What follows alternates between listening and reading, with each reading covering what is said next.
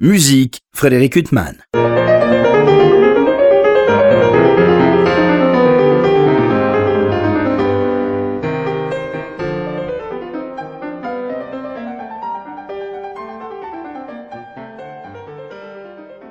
Bonjour Frédéric Huttman au micro, j'ai le plaisir de vous retrouver pour un nouvel entretien. Aujourd'hui je reçois Raphaël Sévère, bonjour. Bonjour. Je vous reçois à l'occasion de plusieurs événements, notamment un concert qui sera donné lundi prochain aux Invalides, le 11 avril. euh, un concert euh, alors qu'il y a pour base le Quatuor pour la fin du temps d'Olivier Messon avec beaucoup d'autres œuvres. Vous serez aux côtés de Charles Julliard au violon, d'Aurélien Pascal au violoncelle et de Tristan Raes euh, au piano. Euh, L'idée, c'était bien sûr une musique en lien avec euh, ce lieu qui est le musée des Invalides, avec l'œuvre composée en 1941 euh, dans le Stalag par euh, Olivier Messiaen. C'était Oui. l'idée de départ, c'était de partir du Quatuor pour la fin du temps. euh? Oui, tout à fait. C'est une thématique, euh, comme, comme il y en a souvent euh, au musée de l'armée, autour de, de la guerre, en l'occurrence de la Seconde Guerre mondiale, mais on le verra plus tard également de la Première. Et euh, l'idée était de partir de ce quatuor pour la fin du temps, qui a été écrit, euh, comme les mélomanes euh, le savent peut-être, dans des conditions vraiment assez exceptionnelles et, terribles, puisqu'il a été écrit au Stalag euh, 8A de Görlitz, aujourd'hui toujours en Allemagne d'ailleurs. Voilà, donc en 1941, et créé dans ce même camp. Et donc, euh, voilà, c'est des circonstances assez exceptionnelles. Et donc, on a cherché des œuvres euh, dans cette même période. Et donc, on a choisi euh, les contrastes de Bartok. Alors, en tant que clarinettiste, les contrastes de Bartok, c'est une œuvre phare pour vous, euh, Raphaël Sévère, j'imagine. Oui, ah, c'est vraiment, c'est, enfin, je considère cette, cette œuvre vraiment comme un chef-d'œuvre. Euh, déjà, la formation euh, est assez rare au final. C'est un trio pour violon, clarinette et piano. On a plus l'habitude de euh, violoncelle, clarinette et piano. Oui, comme chez Brahms ou Zemlinsky. Ah, Tout à fait, ouais. Beethoven, etc. C'est une question de registre. Et en fait, Stravinsky a un peu inauguré ce- cette formation à travers euh, euh, la suite de l'histoire du soldat qu'il a écrite également pour trio. Et ça marche vraiment très très bien. Et Bartok a exploité ça avec toute, euh, toute la richesse de, de son écriture que l'on connaît. Très virtuose pour violon, pour clarinette, très moderne, très percussive au piano, et ça donne euh, vraiment quelque chose de, de- de- d'unique et d'un peu à part, euh, effectivement, dans notre répertoire. Une œuvre qui avait été créée par Bartok lui-même euh, au piano, donc aux États-Unis, qu'il avait créée pour Benny Goodman et puis avec Joseph Ligeti au violon, donc trois Exactement. illustres musiciens. Au Carnegie Hall de New York. Voilà, donc en 1941, je crois, enfin contemporaine oui, ou ou peut-être. 43, je crois. Oui, voilà, qu'on va m'excuser, mais en tout cas une œuvre quasi contemporaine du Quatuor pour la fin du temps. Euh, Benny. Goodman, c'est un clarinettiste que vous avez beaucoup écouté, euh, Raphaël Sévère. euh, Ben oui, c'est, la référence, c'est le plus grand clarinettiste du XXe siècle qu'on connaît tous et à, à qui on doit tant de pièces parce que vraiment beaucoup de compositeurs lui ont ou dédié Stravinsky, des pièces. justement.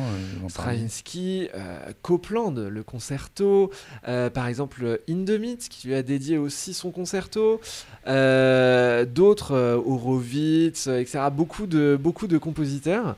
Et euh, c'était euh, ce clarinettiste qui savait jongler entre le jazz et le classique avec un sérieux absolu, c'est-à-dire que en classique, il n'a pas du tout une façon jazz de jouer, et en jazz, il n'a pas du tout une façon classique de jouer. Il a su vraiment euh, séparer les deux choses et être au top, si j'ose dire, dans les deux, ce que je trouve absolument admirable, parce que c'est pas le même jeu.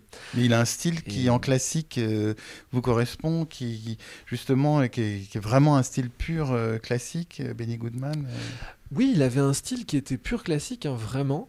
Euh, par exemple, quand Copland lui a écrit son concerto, il y a une cadence qui a des accents vraiment très très jazzy. Et euh, Benny Goodman lui a demandé Est-ce que tu veux que voilà que je joue un peu un peu de jazz? Et Copland lui a dit Non non non, reste dans le voilà, c'est inspiré d'eux, mais ce n'est pas du jazz. Et donc dans sa façon de jouer, effectivement, il a toujours eu quelque chose de effectivement pur, euh, classique et sérieux. Mais moi, j'aime beaucoup vraiment comment il joue joue, il y a des enregistrements très expressifs de Mozart. Même il y en a un de Brahms qui existe, des sonates de Brahms, où il y a des très belles choses dedans. Et euh, bon, bah, c'est un monument. Voilà, c'est un monument. Donc plusieurs monuments à ce concert euh, que vous donnerez le 11 avril prochain. Alors ce quatuor pour la fin du temps d'Olivier Messiaen, justement, quand on voit qu'il a été créé le 15 janvier 1941, il y avait Étienne Pasquier euh, au violon, euh, Henri, Henri Acoca, Acoca, au, piano et Jean à la clarinette. ouais. Ah, pardon, on va m'excuser. Jean Le Boulaire euh, au piano. euh, donc des noms qui sont connus aussi par filiation euh, quand on pense à Pasquier et à Coca. Et ouais, ouais, ouais, tout à fait, tout à fait. Et c'était, c'était un concours de circonstances. hein. C'était, en fait, Messiaen s'était engagé et puis il a été capturé par l'armée allemande près de, pas très loin de Verdun d'ailleurs. Ils sont restés durant un mois euh, positionnés dans, dans, dans, voilà, dans un camp de, de prisonniers près de Verdun, sur euh, le tarmac euh, comme ça. Et puis, euh, en fait, euh, c'est là que Messiaen a écrit durant ce premier mois euh, la partie pour clarinette seule, L'abîme des oiseaux, qui est à la troisième position des huit une œuvre pièces. euh, sublime d'ailleurs dans l'œuvre. ouais. Ouais, ouais. C'est la troisième des huit pièces qui, qui composent le quatuor. D'une difficulté Et- monstrueuse, non? Enfin, Je dis pas ça pour vous faire peur avant le concert. Ouais, ouais, le, le- tout le quatuor est, est d'une grande difficulté parce que justement, euh, il, il- la difficulté réside euh, dans la longueur des phrases, dans, la, dans le son, dans la maîtrise de ce que l'on fait. Et Messiaen exploite vraiment euh, tout le potentiel de la clarinette en termes de nuances, en termes de contraste et en termes de, de technique pure aussi. hein, c'est difficile. Et donc la première pièce a été créée sur le tarmac de, de- ce camp, avant même qu'il ne soit déporté dans, dans, le stalag. Et, euh, après, euh, chaque, euh, chaque pièce a été, a été un concours de circonstances, puisque voilà, ils ont, ils ont retrouvé, ils ont retrouvé Étienne Pasquier qui y était, ils se sont retrouvés sur place, etc. Donc voilà. C'est une œuvre que vous avez beaucoup interprétée, Raphaël Sévère. Vous nous avez offert un disque absolument magnifique euh, aux côtés du trio Messiaen. Euh, C'est gentil. pour la belle euh, Mirare, qui est absolument merveilleux, euh, que vous avez joint avec une œuvre de Thomas euh, Hadès, euh, aussi une très belle œuvre. Euh, ce quatuor pour la fin du temps, vous vous souvenez la première fois que vous l'avez joué? Ou alors, euh, je vous cueille à froid. Non, je m'en souviens tout à fait. C'était dans une édition de la Folle Journée. Alors, je ne sais plus la date précise, mais c'était il y a, je crois, 10 ans déjà, peut-être. Et euh, oui, euh, c'était bien 10 ans d'ailleurs. Euh, c'était avec une équipe de rêve. C'était Jean-Frédéric Neuburger au piano, David Grimal au, violoncelle et, au violon et François Salk au violoncelle. Et on jouait le Quatuor de Messiaen et une création de Neuburger, pièce qui s'appelle Plein Ciel, dans le même concert. Et, pour la bah, même formation. pour la même formation. Mhm. C'était très impressionnant pour moi, euh, évidemment, parce que c'est découvrir euh, bah, un monument du répertoire euh, côte à côte avec des interprètes d'exception. Et bah, j'avais beaucoup travaillé pour ce concert. En avait plusieurs.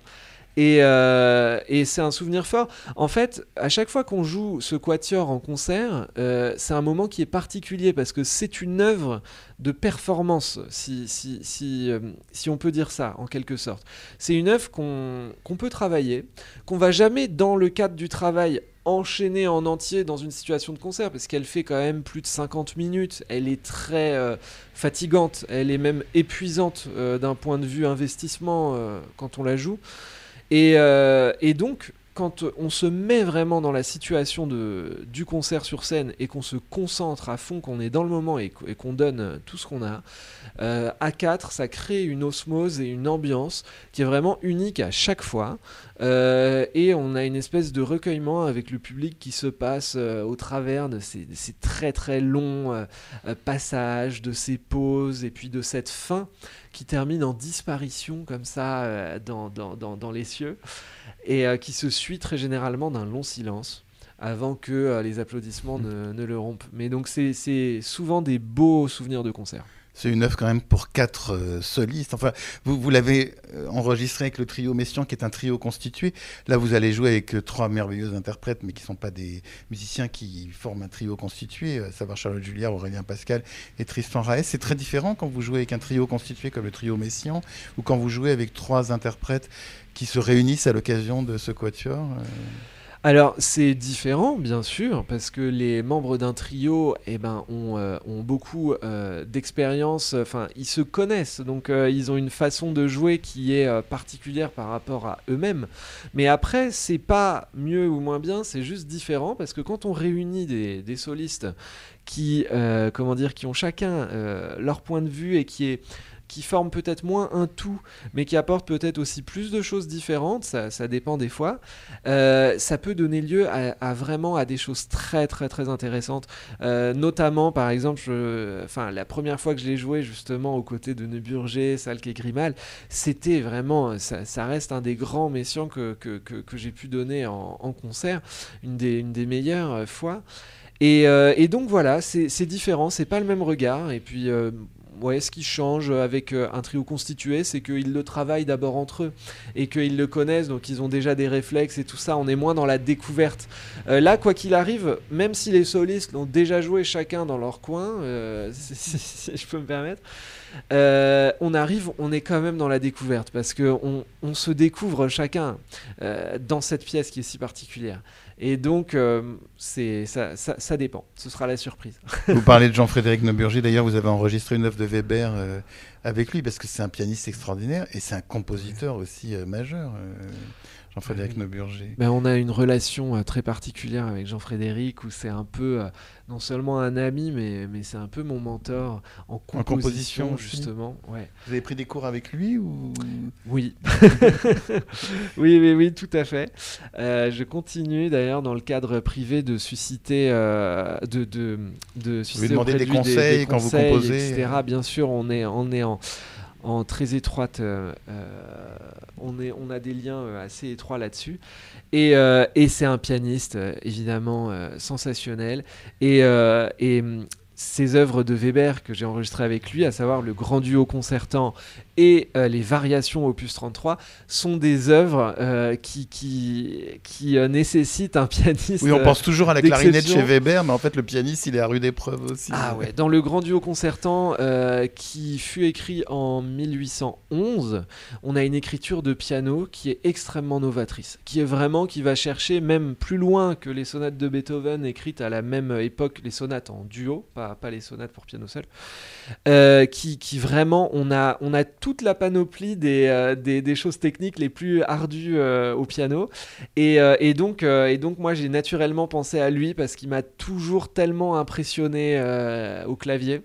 Voilà. Donc c'est pour ça qu'on l'a enregistré ensemble et je suis très content d'avoir fait cet enregistrement. Juste une parenthèse, Raphaël Sévère, on évoque donc ce concert qui sera donné au Musée des Invalides, mais il y a aussi un autre concert important que vous donnerez le 17 novembre prochain au Théâtre des Champs-Élysées avec une autre œuvre phare, euh, le concerto pour clarinette de Mozart. Vous serez aux côtés de l'Orchestre de Chambre de Paris, euh, il sera placé sous la direction de Lars Vogt, qui d'ailleurs ne se contentera pas d'être chef, mais en plus jouera et dirigera le 24e concerto de Mozart. Il y aura également la symphonie euh, Jupiter, donc des œuvres assez tardives de, de Mozart, enfin un peu, euh, bon, le concerto pour clarinette, euh, bien évidemment. Euh, ça, c'est une œuvre, euh, quand on est clarinettiste, euh, qu'est-ce que on peut dire sur le concerto pour clarinette de Mozart? Bah, tout simplement que c'est que c'est notre chef-d'œuvre absolu, c'est notre œuvre la plus connue et c'est celle bah, la plus importante dans l'histoire de la clarinette puisque c'est celle qui l'a popularisé et hissé au rang vraiment d'instrument soliste, qui lui a donné ses lettres de noblesse en concerto. Et euh, en fait, au moment où Mozart écrit ce concerto, donc dans la dernière année de sa vie déjà, hein, puisque après il y eut la flûte enchantée et, et le requiem. Et c'est vraiment euh, c'est son avant-avant-dernière euh, œuvre, le concerto pour Oui, clarinette. que chez le 622. euh, Ouais. Voilà, Au moment où il l'écrit, ouais. Euh, et ben la clarinette existe depuis seulement euh, 80 ans à peine. Et donc c'est un instrument qui a déjà été intégré dans l'orchestre, mais euh, qui, qui a encore du chemin à faire au niveau euh, soliste et chambriste, puisque euh, il y, y a eu des concertos décrits, mais de façon assez marginale. Et on lui préfère encore le hautbois ou la flûte, par exemple, dans les concertos euh, solistes. Et euh, Mozart, donc du coup, a un ami qui est Anton Stadler, clarinettiste, qui développe une clarinette, une nouvelle clarinette qu'on appellera la clarinette de bassette, donc qui est en fait une clarinette plus longue, qui avait à l'époque une forme assez étonnante d'ailleurs, et qui descend une tierce euh, plus grave euh, qu'une clarinette normale, entre guillemets. Et donc Mozart découvre cet instrument et dit c'est fantastique, euh, voilà, euh, je vais écrire un concerto pour ça. Enfin, c'est une commande, mais voilà. Et, euh, et donc, il nous écrit ce concerto qui est sublime, qui est vraiment, qui a en même temps une simplicité totale, la simplicité qu'on connaît de chez, de chez Mozart, cette, cette légèreté, cette insouciance, mais qui a aussi une nostalgie Oui, une douleur dans le mouvement lent. euh, Ouais. d'une- profondeur vraiment très touchante euh, dans, dans le mouvement lent exactement on sent une espèce de, de plénitude comme ça et c'est un concerto qui est long qui fait 30 minutes qui est un vrai grand concerto et c'est quelque chose qu'on n'avait pas eu encore à l'époque Euh, les, les concertos pour instruments avant étaient plus courts en général c'était voilà et euh, Dans un style plus galant, souvent, peut-être aussi. Exactement, exactement. Et là, vous avez, enfin, c'est un vrai grand concerto. Ça commence par 2 minutes 30 d'introduction orchestre, etc. Enfin voilà. Et donc, euh, eh ben, ça a fait euh, grand bruit euh, et ben, ça a ouvert la voie à de nombreux compositeurs, ne serait-ce que Weber, qui 20 ans plus tard, justement en 1810, euh, 1809-10, euh, nous écrira déjà deux concertos aussi fantastiques, et après il y en aura d'autres, Spohr et tout ça. Et beaucoup à l'ère romantique, puis moderne, évidemment. Mais donc, c'est le point de départ de, de, de, de la carrure soliste de la clarinette, et ben, c'est vraiment ce concerto de Mozart.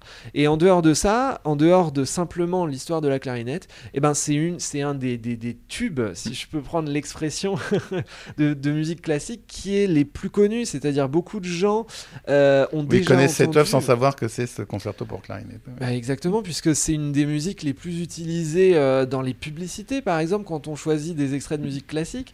Euh, c'est une musique de film aussi très très connue. On, on a tous euh, à l'esprit Out of Africa, mais aussi d'autres euh, d'autres films très récents qui, qui l'utilisent, etc. Il y avait le film, par exemple, français euh, Dialogue avec mon jardinier, avec euh, Jean-Pierre Jean. Becker. ouais. Ouais, qui, qui l'utilise à plusieurs reprises, etc. etc. Et donc, voilà, c'est simplement notre œuvre la, la plus célèbre, et donc elle occupe une place euh, très particulière au sein de, tous les clarinettistes. D'ailleurs, vous parlez du fait que c'est une œuvre tardive. Quand on regarde les chefs-d'œuvre de Brahms euh, qui vous a consacré, les sonates pour piano et clarinette, le trio avec clarinette et violoncelle, piano et violoncelle, ou le quintet avec clarinette, ou les œuvres de Schumann, c'est quand même euh, la clarinette, c'est souvent chez ces génies euh, des œuvres tardives. euh, Il y a quelque chose, euh, je sais pas, ils se sentent aller vers la nostalgie, euh, C'est- ils vont vers votre instrument. C'est même presque dangereux, puisqu'il y en a qui s'emparent de la plume et puis qui, qui, qui, qui meurent peu de temps après. C'est le cas aussi, par exemple, de Nielsen, avec euh, c'est son avant-dernière œuvre. C'est le cas de Saint-Saëns, avec l'opus euh, 121, je crois, oui, ou oui, 120. c'est la sonate pour clarinette, euh, qui est aussi un vos Exactement. tubes. Qui est... Exactement. Fauré a eu l'idée de son trio opus 120 pour clarinette. Il avait écrit euh, le, le premier mouvement pour. Il est mort aussi peu de temps après. Et il y a même Tchaïkovski qui a débuté un concerto pour clarinette, qui en a Ah, ça, écrit. Il a pas. écrit un thème, il a écrit le début, et lui, il est carrément mort en cours d'écriture. Très malheureusement pour nous. Mais donc, euh, donc effectivement, il y a un attrait comme ça tardif euh, à, l'hiver de la vie de, certains compositeurs pour la clarinette. Je je sais pas, je, n'explique pas pourquoi. C'est peut-être le timbre un peu doux, euh, mélancolique parfois, de l'instrument qui, qui provoque cette envie. Je sais pas. Moi qui ai déjà écrit pour clarinette, j'espère que j'ai encore quelques années devant moi. Juste une parenthèse par Tchaïkovski, je ne savais pas du tout cette histoire de concerto pour clarinette, mais quand on entend même les symphonies ou Eugène Onegin ou des œuvres de Tchaïkovski ou- pour orchestre, euh, ou Ouais, des la opéras, la clarinette clarinette a un rôle euh, essentiel. Et il y a une manière dont il compose pour la clarinette qui est très particulière euh, Ah, tout à fait. euh, il, a, il, a, il nous a vraiment euh, gratifié de quelques très beaux solos dans ses symphonies, etc. Et donc il avait cette vision assez soliste aussi de la clarinette. Alors vous parlez de composition. Justement, ce concert du 11 avril, il y aura euh, ces contrastes de Bartok qu'on a évoqués, ce quatuor pour la fin du temps d'Olivier Messiaen, et il y a une œuvre euh, de vous, euh, Raphaël Sévère, Tout à fait. Orage d'acier d'après Ernst Junger, pour clarinette, violon et piano. Oui. Donc c'est pas la formation euh, Messiaen, c'est la formation euh, Bartok, euh, Ligeti, Benny Goodman. Ouais. Comment vous avez eu l'idée de cette formation justement qui est, vous le disiez vous-même, assez inhabituelle Tout à fait. Alors, bon, il faut rendre à César ce qui appartient à César. Ce n'est pas moi qui ai eu cette idée, c'était une commande de euh, la Scala Paris euh, pour le festival aux armes contemporains de Rodolphe Bruno Moulmier, qui, euh, qui m'a demandé donc d'écrire une pièce de 20 minutes pour cette formation. Donc voilà, donc euh, la formation ce n'était pas mon idée, mais évidemment j'étais très très heureux de cette proposition, euh, puisque euh, c'est une formation qui fonctionne vraiment très très bien. C'est difficile d'écrire pour cette formation en même temps. Oui, Au niveau c'est des difficile. timbres, violon, clarinette. Ah oui, c'est difficile. Et au niveau des registres, ça, ça se mélange aussi. On n'a pas une, on n'a pas une grande différence de registre, donc c'est pas complémentaire. Ça se, ça se. ça se fond. Ça se fond. Et, et moi, ce qui m'a beaucoup inspiré au niveau de l'écriture purement instrumentale, c'est que dans les contrastes de Bartok, justement, on a un aspect vraiment très combatif dans l'écriture, c'est-à-dire qu'on a un peu le piano qui arbitre les débats, si j'ose dire, avec vraiment une écriture très percussive, très aussi euh, ponctuante, c'est-à-dire qui, qui vraiment euh, un peu donne des repères, termine des phrases, vient couper, vient relancer, etc. Et on a la clarinette et le violon, et ben qui se qui se battent un peu, qui, c'est un peu euh, un peu bataille d'ego à qui va va aller le plus loin, le plus fort, avec des des euh, des motifs très très tendus euh, et avec un peu voilà une, une espèce de, de, de- surcharge comme ça de, de, motifs. Et, et donc quand il m'a passé commande Rodolphe Bruno Boulmier, moi, je me trouvais donc euh, en Allemagne et euh, j'étais par le hasard des choses en train de lire donc ce livre que vous avez mentionné de Ernst Jünger, l'écrivain euh, et militaire allemand, Orage d'acier. Et en fait, j'avais été très touché par ça parce que j'ai vécu durant deux ans en Allemagne et Pour, euh, pour travailler, pour étudier euh, vous avez non vécu pour des raisons Des raisons euh, sentimentales. sentimentales. Voilà, on va pas faire closer musique classique, mais donc Non, ça n'avait rien à voir avec des raisons purement musicales. Non, ça, n'avait vraiment rien à voir. Et voilà, j'étais avec une Allemande, hein, tout simplement. On peut, dire les choses. La France a le droit de savoir. Non, mais, je- mais donc j'étais avec une Allemande. Et tout simplement, euh, je m'étais jamais intéressé vraiment euh, au côté allemand de, de- des guerres, et notamment de la Première Guerre mondiale, puisque mon arbre généalogique a souffert de la Première Guerre mondiale, comme beaucoup de familles françaises. Et j'avais lu euh, des choses qui m'avaient bouleversé, évidemment, ceux de 14, de, de Genevois, des, témoignages, des lettres, Apollinaire, etc.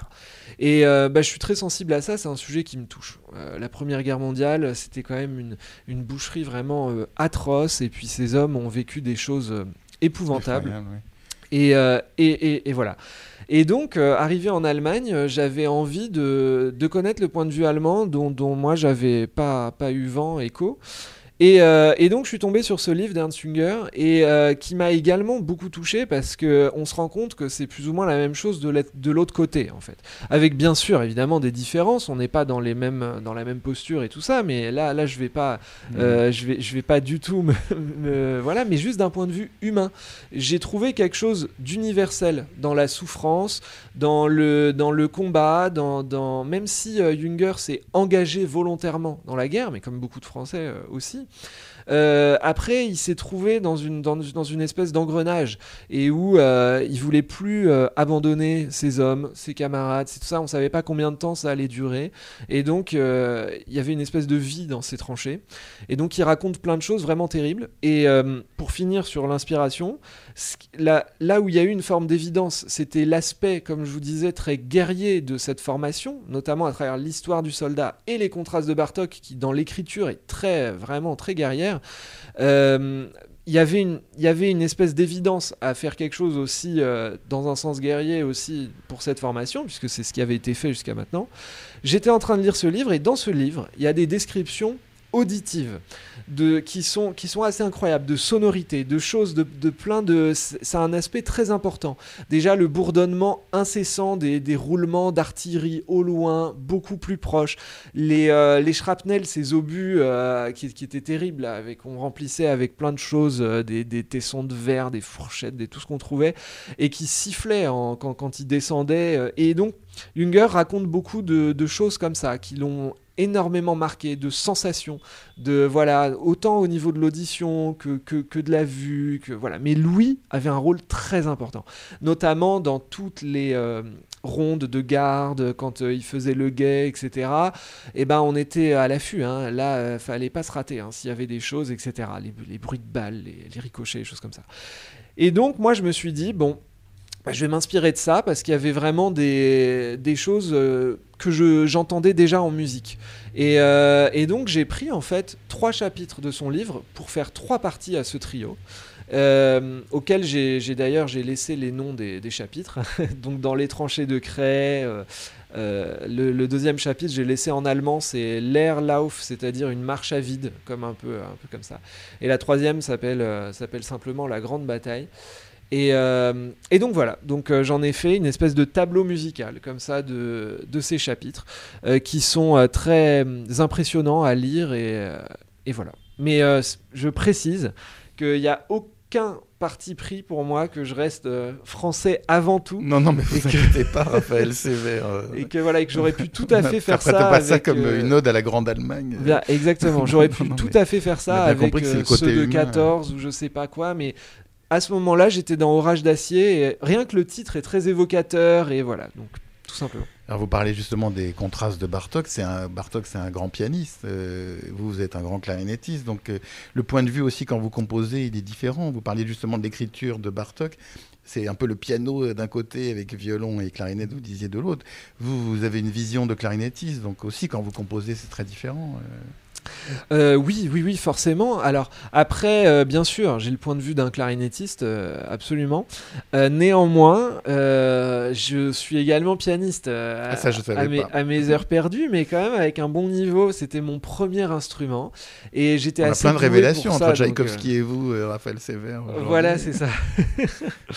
ben non, mais oui, oui, c'était c'était mon premier instrument et et puis j'étais assez doué. Et bon, quand j'ai commencé la clarinette, après il y avait une forme d'évidence au fait que la clarinette serait ma vie et pas le piano.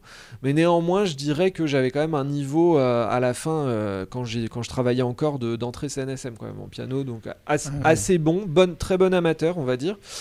Et euh, voilà, donc, donc quand je compose, je me mets au piano et j'ai quand même aussi une ouverture sur le, sur le piano par rapport à ça. et par rapport à l'écriture de ce trio là, de Orage d'acier, j'ai pas forcément laissé une part euh, vraiment prépondérante à la clarinette. J'ai un peu, je me, je me, suis inscrit dans cette filiation de, Bartok avec euh, le fait que justement le piano euh, symbolise justement toute cette artillerie, toute la machinerie de la guerre. Et donc il gronde beaucoup dans le... Parfois il est très lointain, parfois il, il envahit tout, parfois il écrase tout, etc. il gronde et il est dans il a un côté implacable. Notamment, euh, il y a un ostinato qui revient un peu, euh, un ostinato rythmique au piano qui revient un peu tout au long de la pièce, qui est, le rappel justement de ce côté implacable qui avance en permanence. Et euh, violon, et clarinette euh, représentent plutôt des actions, des individus, euh, des, petites histoires dans, la grande histoire, des, escarmouches, des plein de choses. Et donc ils sont dans ces, dans ébats pendant que le piano a, un rôle beaucoup plus grand et, distant. Donc j'ai un peu respecté cette filiation. Euh, mais après, le fait d'être clarinettiste, évidemment, euh, ça, m'évite beaucoup de pièges quand j'écris pour la clarinette, parce que c'est pas si facile d'écrire pour la clarinette non plus. Et euh, notamment, je lance un appel à tous les compositeurs ici qui peuvent m'écouter. je laisse des temps pour pouvoir respirer, afin, de pouvoir respirer. Parce que moi, je prends toujours la clarinette un peu comme, comme bah, un instrument avant, et donc beaucoup de compositeurs ne se rendent pas forcément compte qu'on a qu'on a besoin de respirer, qu'on a besoin de mesures à vide de temps en temps. Peut-être qu'un jour on vous écoutera en re-recording interpréter les sonates de Brahms pour piano et clarinette que vous aviez interprété, enregistré avec Adam Laloum. Euh, mais euh, ce serait ah intéressant. Mais, ah, non, non, c'est peut-être pas euh, dans vos visées.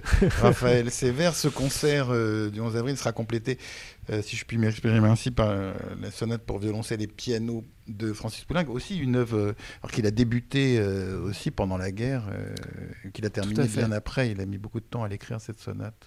ouais, tout à fait. Sera interprétée donc par Aurélien Pascal et Tristan Raès. Vous parliez de l'histoire du soldat, qui est aussi une œuvre phare, qui a aussi été composée pendant la Première Guerre mondiale.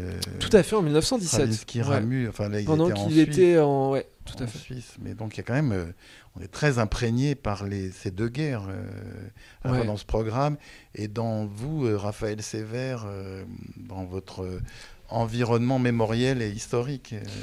Bah euh, oui, en l'occurrence, là j'étais euh, j'étais très intéressé par la Première Guerre mondiale parce que j'avais fait un petit travail aussi par rapport à ma propre famille parce que c'était c'était très euh, diffus et je savais pas exactement ce qui s'était passé, etc. Et donc j'étais dans cette recherche aussi tout simplement de, de mieux connaître en fait ce, ce voilà cette, cette, cette période qui, qui a marqué, qui a vraiment marqué la France et, et l'Europe. Et, euh, puis qui a été en fait l'ouverture du tragique XXe siècle, euh, la Première Guerre mondiale. C'est vraiment euh, la matrice de toutes, toutes les tragédies du XXe siècle. Ouais, ouais absolument. Et, et donc J'étais en l'occurrence cette année vraiment là-dedans. Bon, euh, maintenant, ça, ça, ça, ça n'occupe pas non plus une place dans ma vie euh, euh, si, si importante. voilà, je, là, là, je pense que pour longtemps, en tout cas, je, je, je ne m'inspirerai plus de, de, guerre ou de choses comme ça, mais je prendrai des choses plus poétiques, plus, plus légères peut-être.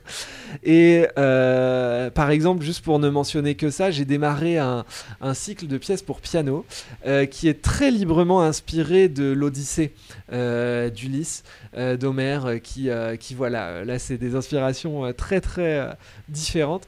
Mais, mais c'est vrai que j'aime bien m'inspirer souvent d'œuvres littéraires ou de quelque chose, tout simplement parce que je trouve que la musique exprime les choses différemment, mais exprime aussi des choses. Et donc, je trouve ça très intéressant de mettre quelque chose en musique. C'est quelque chose qui me passionne. Donc, donc voilà. Oui, et puis c'est peut-être une manière, quand on compose, euh, d'avoir déjà une base, euh, euh, d'avoir des contraintes qui vous permettent de vous exprimer après dans une direction, alors que si vous avez une page blanche sans idée préalable, c'est peut-être encore plus compliqué. Eh ben, eh ben, vous ne croyez pas si bien dire. Moi, en tout cas, je trouve que vous avez tout à fait raison. Parce que quand on me donne un cadre, je réussis toujours à, à être mieux inspiré euh, et à parfois m'émanciper du cadre, mais à être vraiment mieux inspiré, alors que quand on me laisse euh, carte blanche totale et absolue en composition, en me disant, euh, voilà, bah, écris ce que tu veux, bah là c'est beaucoup plus dur de trouver quelque chose. Alors que quand on me dit, voilà, écoute, c'est pour telle formation, tant de minutes, et puis si jamais ça peut avoir un lien avec ça, ça, ça m'aiderait. je, prends juste un exemple rapidement. Euh, une saxophoniste euh, qui est fantastique, qui s'appelle Valentine Michaud, m'a commandé une pièce il y a de ça euh, deux ou trois ans, pour saxophone et piano, donc, qui a été créée au Festival Radio France de Montpellier. Et elle m'a dit, voilà, 10 minutes, saxophone et piano, mon livre de chevet, c'est Le Maître et Marguerite de Bulgakov. Et j'aimerais, je sais pas comment, je voilà, mais qu'il y ait un lien, même éloigné, mais qui est quelque chose par rapport à ce livre. Et donc, euh, et donc moi, ça m'a vachement inspiré parce que, parce que je l'ai relu, j'avais déjà lu. C'est un livre euh, exceptionnel, Le Maître et Marguerite. c'est tellement foisonnant. Là aussi, on est avec le diable, comme dans l'histoire du soldat. Ah, oui, et, et justement, j'ai euh, donné comme titre à cette pièce le nom du chapitre où il y a la rencontre avec le diable qui s'appelle La septième preuve. Et donc, cette pièce s'appelle La septième preuve. Et justement, il y avait ce dialogue autour de l'étang du patriarche à Moscou euh, avec euh, le diable, qui est euh, un peu fou, qui est, voilà. Et donc j'ai imaginé ce dialogue entre entre le saxophone et le piano, et ça a donné cette pièce. Et donc moi j'adore ça, moi quand on me donne quelque chose comme ça, c'est tout de suite, tout de suite j'entends et dans ma tête et, ça part. Alors que si elle m'avait dit voilà écris quelque chose minutage entre 5 minutes et, et, 30 et puis ce que tu veux. Bah, oui, vous auriez paniqué. Ça aurait été plus dur, quoi. en tout cas, euh, bah, avec vous, euh, les rencontres sont foisonnantes, euh, Raphaël Sévère. Il y a tellement de sujets à évoquer. et puis, je rappelle tous vos disques pour le label Miraré. il y en a cinq, à ma connaissance, déjà parus. ou peut-être que j'en oublie. Non, il y en a cinq pour Miraré. Voilà, ça va de Indemite à Brahms, en passant, bien sûr, par Weber, Messiaen et bien d'autres. Et puis, on attend avec impatience le concerto pour clarinette de Mozart et que vous venez enregistré aux côtés de l'orchestre de chambre euh, de Paris sous la direction de son chef euh, Lars Vogt. Euh, et puis, qui sera complété par le quintet de Mozart. C'est les deux phases d'un même génie. Bien sûr, qui sera tout à fait. Avec le quatuor Modigliani. Donc ça aussi, vous avez bien choisi vos comparses pour ce disque. Ah oui, bah j'ai, euh, là vraiment, j'ai, eu beaucoup de chance. J'ai, tout de suite pensé au, Quatuor Modigliani parce qu'on a beaucoup joué ensemble, notamment ce quintet. Et moi, c'est un de mes quatuors préférés de rêve et tout ça. Et je me suis dit, voilà, quand si j'enregistre cette pièce, évidemment, c'est à eux qu'il faut que je demande vraiment en tout premier lieu. Et je leur ai demandé et ils m'ont fait vraiment la joie euh, d'accepter euh, avec, euh, avec vraiment beaucoup d'enthousiasme et de sympathie, ce qui m'a fait vraiment chaud au cœur. Et, voilà, et je pense que que notre euh, expérience à travers cette œuvre qu'on a jouée euh, pour la première fois il y a, je crois, 12 ans déjà, et on a rejoué au, fil du temps depuis, euh, je pense que notre expérience acquise s'entend justement et, que, notre amitié musicale aussi va se retrouver. Et par rapport à l'Orchestre de Chambre de Paris, c'est pareil, on, a déjà joué ensemble plusieurs fois, et vraiment c'est formidable d'avoir pu le faire avec eux. Et je suis très content aussi d'avoir rencontré Lars Vogt pour cette occasion, parce que euh, je ne le connaissais pas. Je, connaissais évidemment le, pianiste fantastique, et, mais je ne connaissais pas le chef. Et je l'ai découvert, et franchement, il a fait un travail épatant sur, euh, sur cet enregistrement. Il a pris les choses très sérieusement, parce que je le dis, c'est un peu, ça peut paraître anodin, mais c'est pas toujours oui, le souvent les chefs euh, qui accompagnent les concertos, ils attendent la symphonie qui suit. ça arrive, ça arrive. mais donc là, vraiment, il s'est investi à 100%. Et je lui en suis très reconnaissant. En plus, il est, il est d'une gentillesse euh, euh, vraiment euh, sincère. Et, et donc, c'était une très belle rencontre. Et je vais être content de le retrouver le 17 novembre au TCE. et, et, plus tard pour d'autres concerts. beaucoup de choses à annoncer. En tout cas, en attendant, il y a ce concert du 11 avril au musée des Invalides, Messian, Bartok, Poulenc et Raphaël Sévère. Vous êtes aux côtés de Charlotte Julliard, Aurélien Pascal et Tristan Raès. Ce concert au Théâtre des Champs-Élysées le 17 novembre. Ce disque Mozart apparaît, beaucoup d'autres choses. Raphaël Sévère, il me reste à vous remercier infiniment d'avoir été mon invité. Merci à vous, merci beaucoup. Pour illustrer cet entretien avec le clarinettiste Raphaël Sévère, je vous propose de l'écouter interpréter aux côtés du pianiste Adam Laloum et du violoncelliste Victor Julien Laferrière, le trio pour clarinette, violoncelle et piano de Johannes Brahms. Merci pour votre écoute. Bonne fin de soirée sur RCJ.